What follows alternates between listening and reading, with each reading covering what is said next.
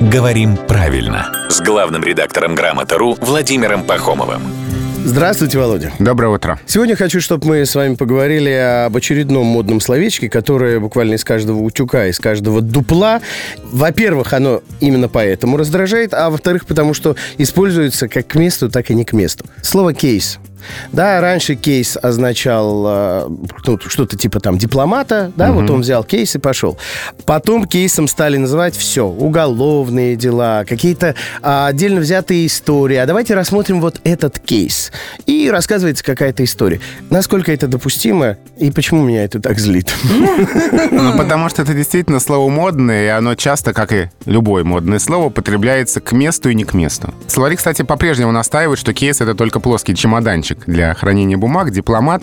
Но, конечно, слово «кейс» в современном языке чаще употребляется не в этом значении.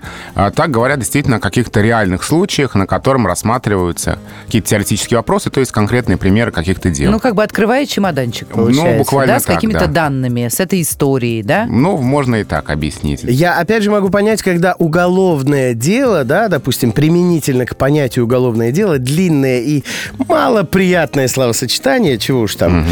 А заменяется словом кейс. Но когда вообще во всех случаях вдруг э, у нас стало использоваться слово кейс, случаи, ситуации, вот все это уходит, кейс приходит. Но я знаю, чем вас успокоить. Ну-ка, я прав?